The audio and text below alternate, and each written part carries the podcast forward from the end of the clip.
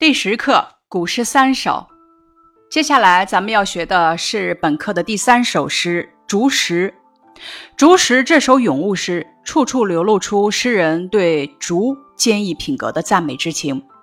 这首诗的作者是清朝的郑燮，郑燮是清代书画家、诗人，字克柔，号板桥，人称板桥先生，江苏兴化人，祖籍是苏州。早年家贫，康熙年间秀才，雍正年间举人，乾隆年间进士，曾任山东范县、潍县知县。为官期间政绩显著，后来因为得罪了豪门而罢官，客居扬州，以卖画为生。他的诗、书、画均旷世独立，世称三绝。他的诗多描绘穷苦人民的生活。揭露了富豪和官吏的残暴贪婪。他的画多兰、竹、石，而且体貌疏朗，风格静俏，艺术造诣极高。他的主要作品有《竹石》《新竹》《清光流照图》《兰竹房心图》《干谷菊泉图》《满江红》《田家四时苦乐歌》等。徐悲鸿是这么评价他的。中国近三百年来最卓绝的人物之一。他与罗聘、李方英、李善、金农、黄慎、高翔和汪士深并称扬州八怪。本诗的创作背景，《竹石》是清代画家郑燮创作的一首七言题画咏竹诗，题于作者郑板桥自己的竹石图上。诗人所赞颂的并非竹的柔美，而是竹的刚毅。借物喻人，托物言志。作者通过咏颂立根破岩中的劲竹，含蓄地表达了自己绝不随波逐流的高尚的思想情操，刚正不阿、铁骨铮铮的骨气。全诗语言质朴，寓意深刻。接下来，咱们学习这首诗《竹石》。清郑燮，咬定青山不放松，立根原在破岩中。咬定就是指竹子深深地扎根在山岩里，立根是扎根生根的意思。原在原是本来、原本、原来的意思。破岩指裂开的山岩及岩石的缝隙。这两句的意思是：竹子抓住青山，一点儿也不放松，它的根牢牢地扎在岩石缝中。这首诗的前两句赞美立根于破岩中劲竹的内在精神，写竹子的特点，展现出翠竹挺立青山的形象。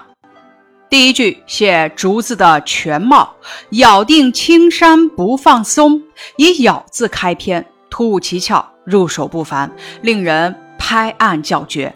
一个“咬”字是竹子人格化，一字千钧，极为有力，而且形象化，充分表达了劲竹的刚毅性格。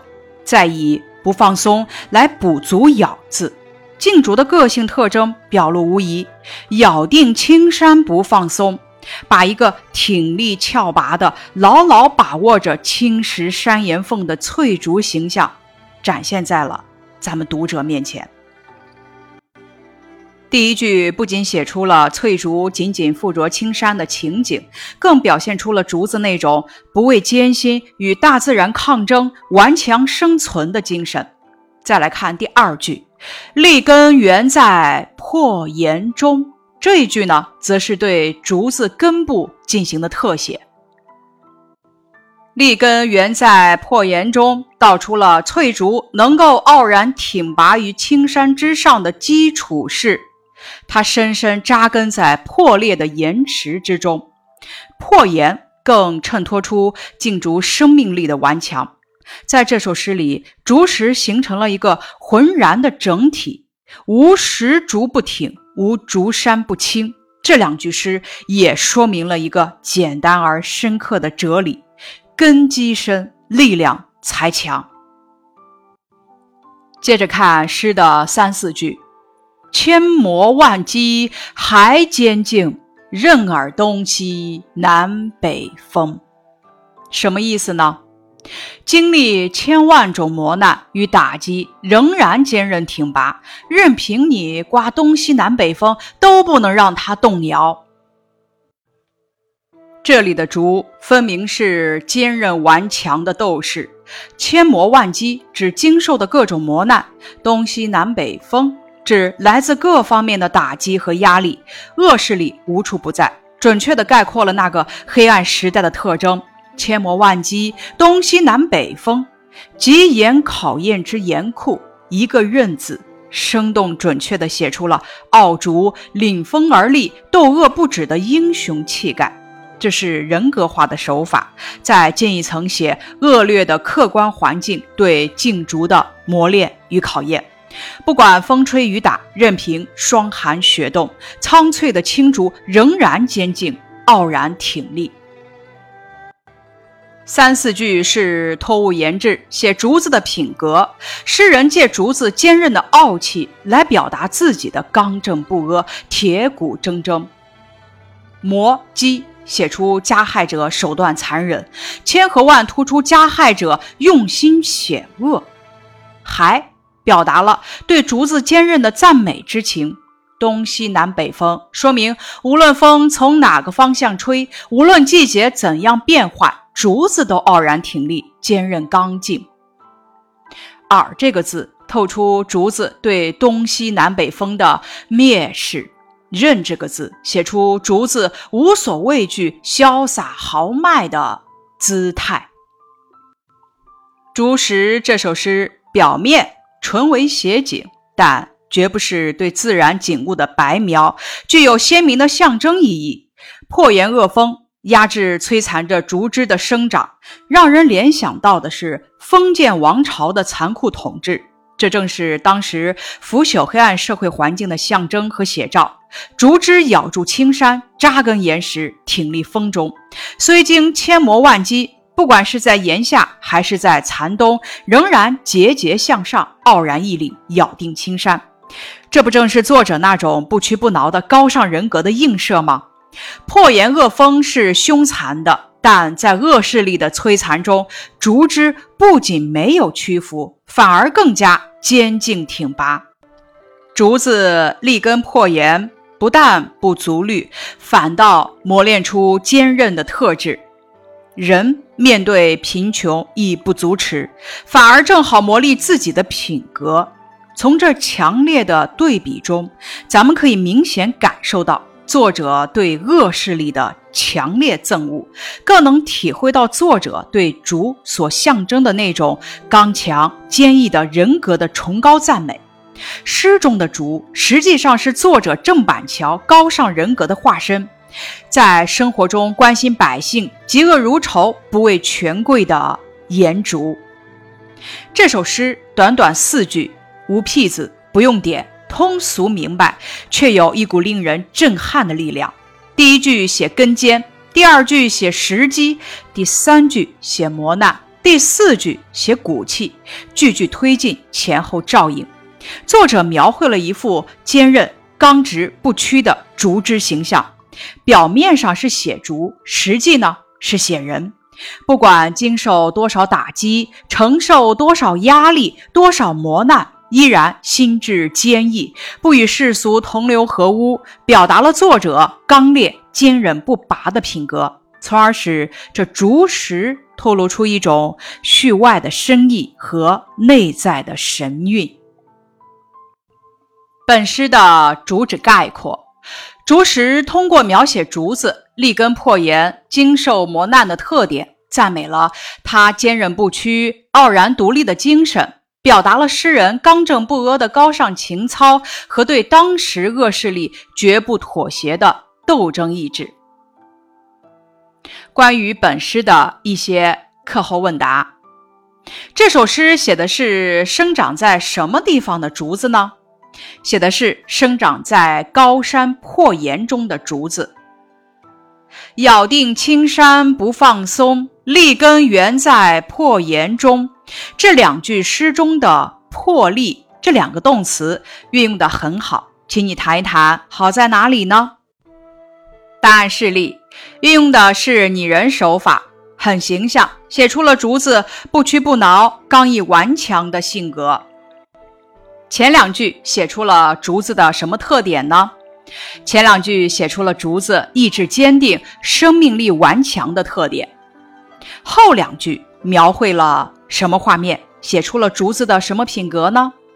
画面：竹子经历千万种磨难与打击，仍然坚韧挺拔，任凭东西南北风怎么刮，竹子依旧傲然挺立。写出了竹子的品格。后两句表现了竹子坚韧不屈、不惧艰险、傲然独立的品格。请大家结合课文来说一说这首诗的写法是什么，表现了作者什么形象呢？这首诗的写法是借物喻人，托竹抒情，表现了作者不向恶势力低头、铁骨铮铮的形象。那么，全诗寄予了诗人怎样的思想感情？体现了作者不屈不挠、乐观向上的精神。那么，诗人是用什么手法来抒发感情的呢？请大家简要的来写一段赏析。诗人是用托物言志的手法来抒发感情的。赏析如下。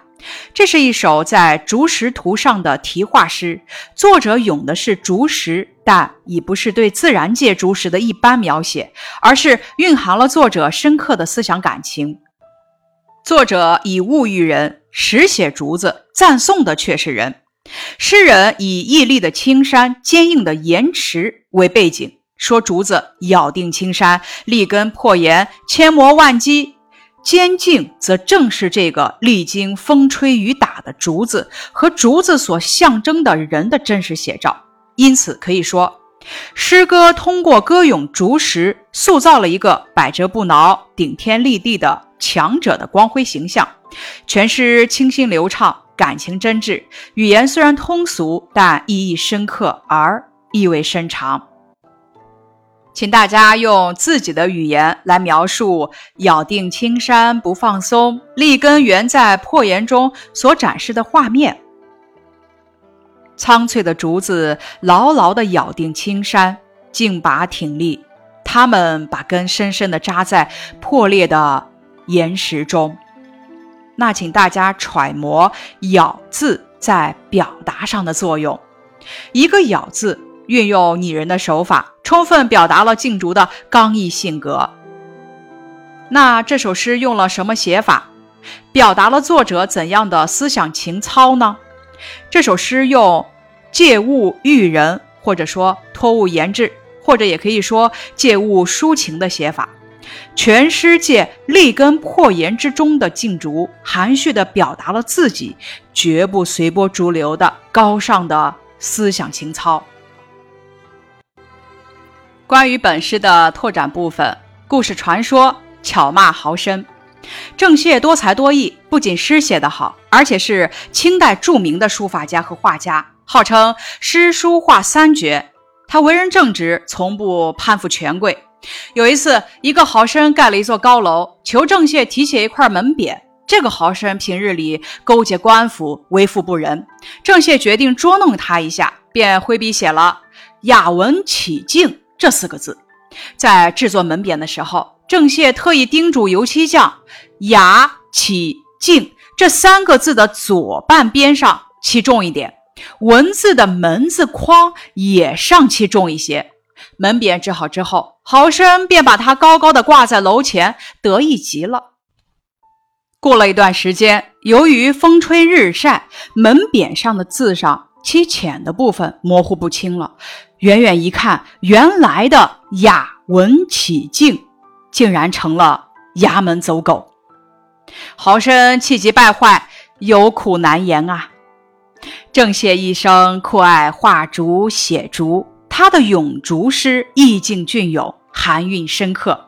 他写有一首咏竹，诗中巧妙地嵌入了六个数字，可谓别出心裁。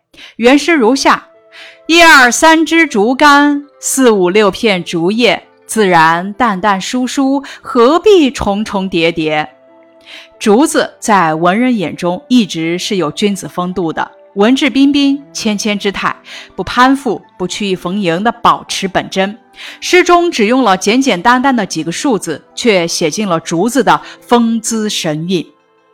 以上是《竹石》这首诗的学习部分，感谢你的收听。